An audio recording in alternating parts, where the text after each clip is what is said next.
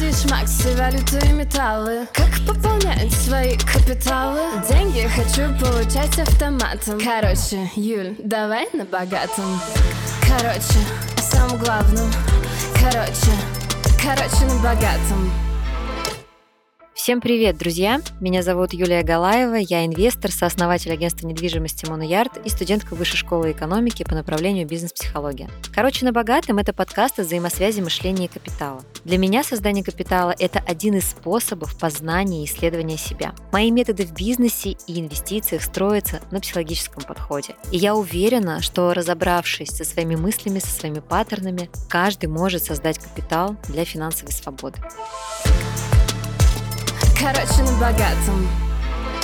Сегодняшняя тема подкаста «Большой капитал» могут выдержать не все. Давайте, во-первых, разберемся, что такое капитал. Как его посчитать? Капитал это сумма всех ваших активов, то есть то, что вы можете обернуть в деньги, к примеру, машина, валюта на счетах или валюта под подушкой, квартира, в которой вы живете, ваши драгоценности, часы, там, картины и так далее. То есть то, что вы можете обернуть в деньги прямо сейчас. И ваши обязательства, то есть долги, кредиты. Простыми словами, да, все, что у вас есть, как то, что вы можете обернуть деньги, так и то, что вы должны. И вот сумма этого и есть ваш капитал. То есть капитал, по сути, может быть плюс, то есть когда вы продаете все, закрываете свои кредиты, у вас еще остается. Когда вы продаете все, закрываете кредиты, и вы еще должны, это капитал минусовой. И когда вы продаете все, закрываете долги, у вас остается ноль. Это нулевой капитал. Но не пугайтесь, потому что кредиты тоже бывают умные, то есть ваши обязательства могут быть умными, а могут быть для себя. Что значит умные кредиты? Это кредит, который направлен на создание капитала. То есть если вы покупаете квартиру в ипотеку, которую вы сдаете на самоокупаемость, это умный кредит, потому что вы пользуетесь заемными средствами в то время как ваша квартира покрывается за счет арендаторов, выплачивает сама ипотеку и приносит вам какой-то сверхпассивный доход. Или вы покупаете недвижимость также да, в ипотеку или в рассрочку, закладываете туда там только 10, 20, 30 процентов первоначального взноса, недвижимость в это время подрастает за счет инфляции, за счет увеличения цены, то есть за счет индексации цен застройщикам,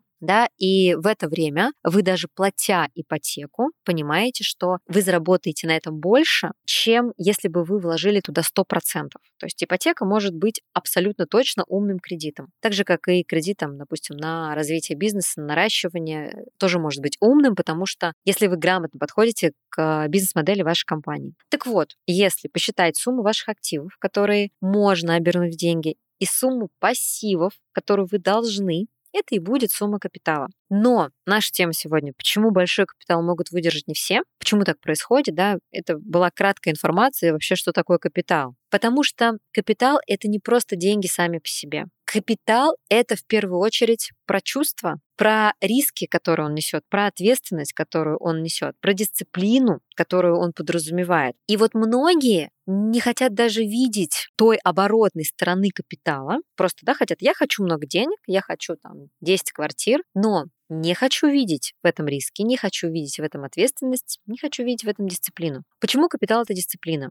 Потому что невозможно создать капитал и устойчивый пассивный доход без поступательных действий всегда. Не один раз отложить деньги, да, не один раз купить квартиру и все, теперь у меня есть капитал, который меня защитит на всю жизнь. А это всегда постоянная предприимчивость по отношению к своим деньгам. Например, если вы выбираете для себя недвижимость, то вы развиваетесь в этом направлении. Да? Сначала покупаете одну квартиру с помощью ипотеки, сдаете на самоокупаемость, потом вы покупаете вторую недвижимость, ждете, когда она прирастет, продаете, покупаете еще два объекта, потом вы решаете, что вам нужен объект в валюте, идете изучать другие рынки для того, чтобы начать создавать пассивный доход в валюте. Потом вы хотите попробовать себя в коммерции и начинаете изучать этот рынок и так далее, и так далее. То есть это постоянный процесс, дисциплинированный процесс. Но к нему тоже нужно подходить не как к долгу, а как к любопытному средству, которое делает тебя богаче. Например, кто-то выбирает для себя способ создания капитала через флиппинг, то есть купить квартиру без отделки,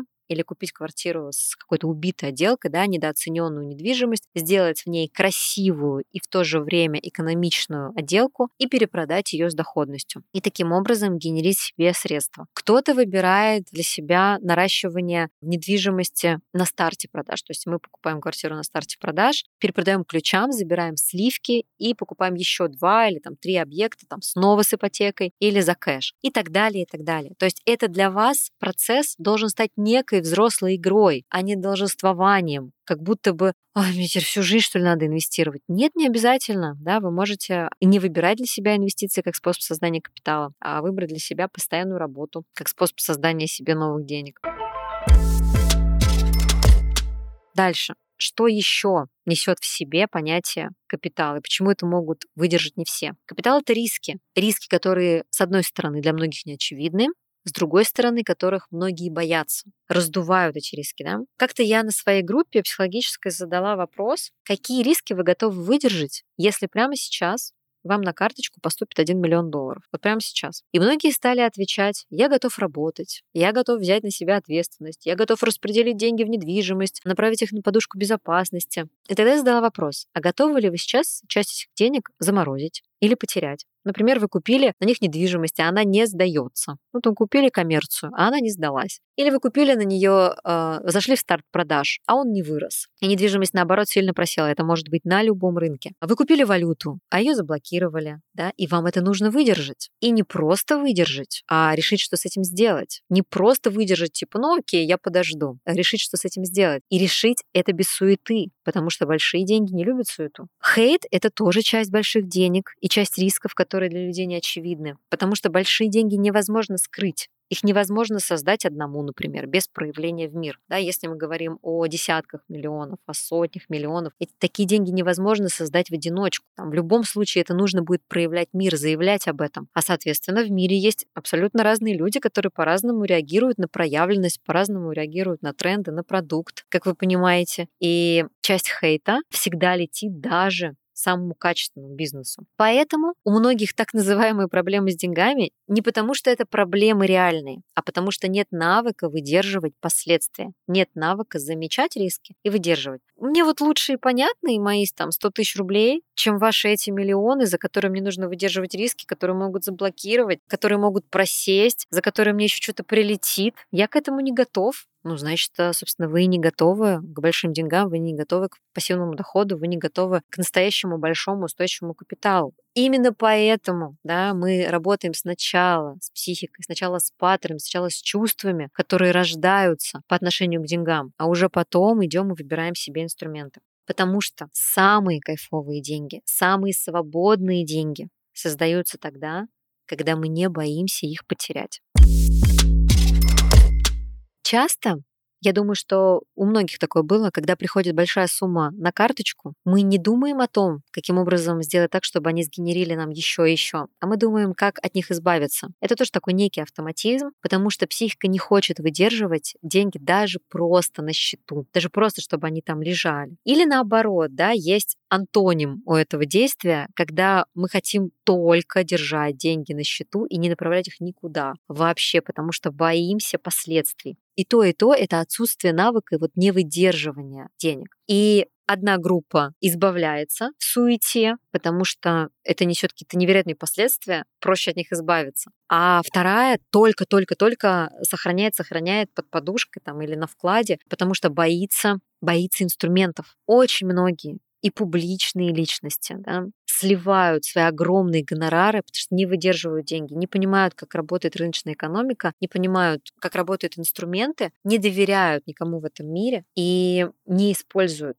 возможности, чтобы деньги генерили новые деньги. Это не значит, что нет рисков, если вы начинаете инвестировать. Всегда есть риски. Как инвестирование, так и неинвестирование. Вы просто выбираете, что вам ближе. Если вы выбираете бояться инструментов, бояться денег, бояться ответственности, есть определенные последствия да, у такого выбора. Если вы выбираете не бояться и выбираете туда идти, там тоже есть определенные последствия. Но если вы один раз создали какую-то сумму и направили вы ее в инструменты, даже если с ней что-то случилось, вы создадите еще и еще. Если вы решили избавиться от денег и привили себе такой паттерн, вы будете избавляться еще и еще. То есть вопрос выбора, какой паттерн вы создаете через а, свои отношения с деньгами.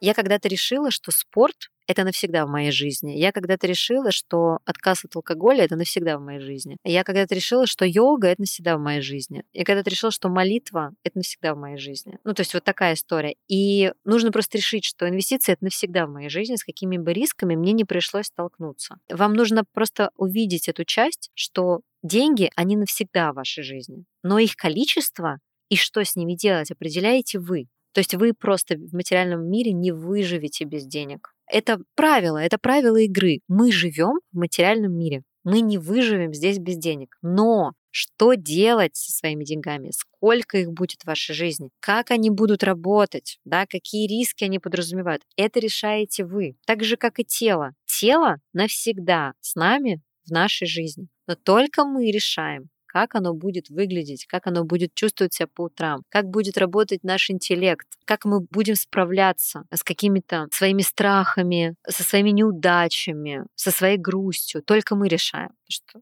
с грустью можно справиться через венцо, с грустью можно справиться через тренировку. Только мы решаем. То есть вот надо зафиксировать, что если вы хотите, чтобы у вас был пассивный доход, то инвестиции навсегда в моей жизни.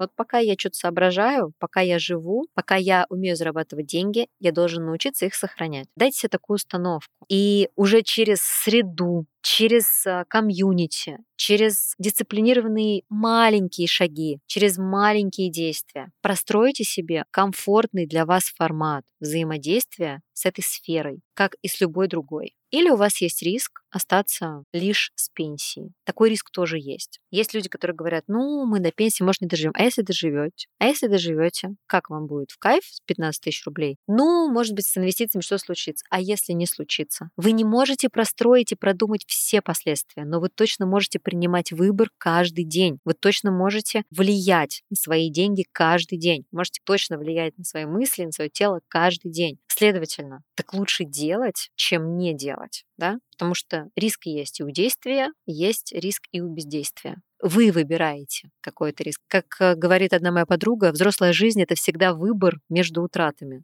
выбираете, что вы теряете? Вы теряете свою иллюзию, что вы не можете влиять, или вы выбираете свое видение, то, что вы можете влиять. Just выбор.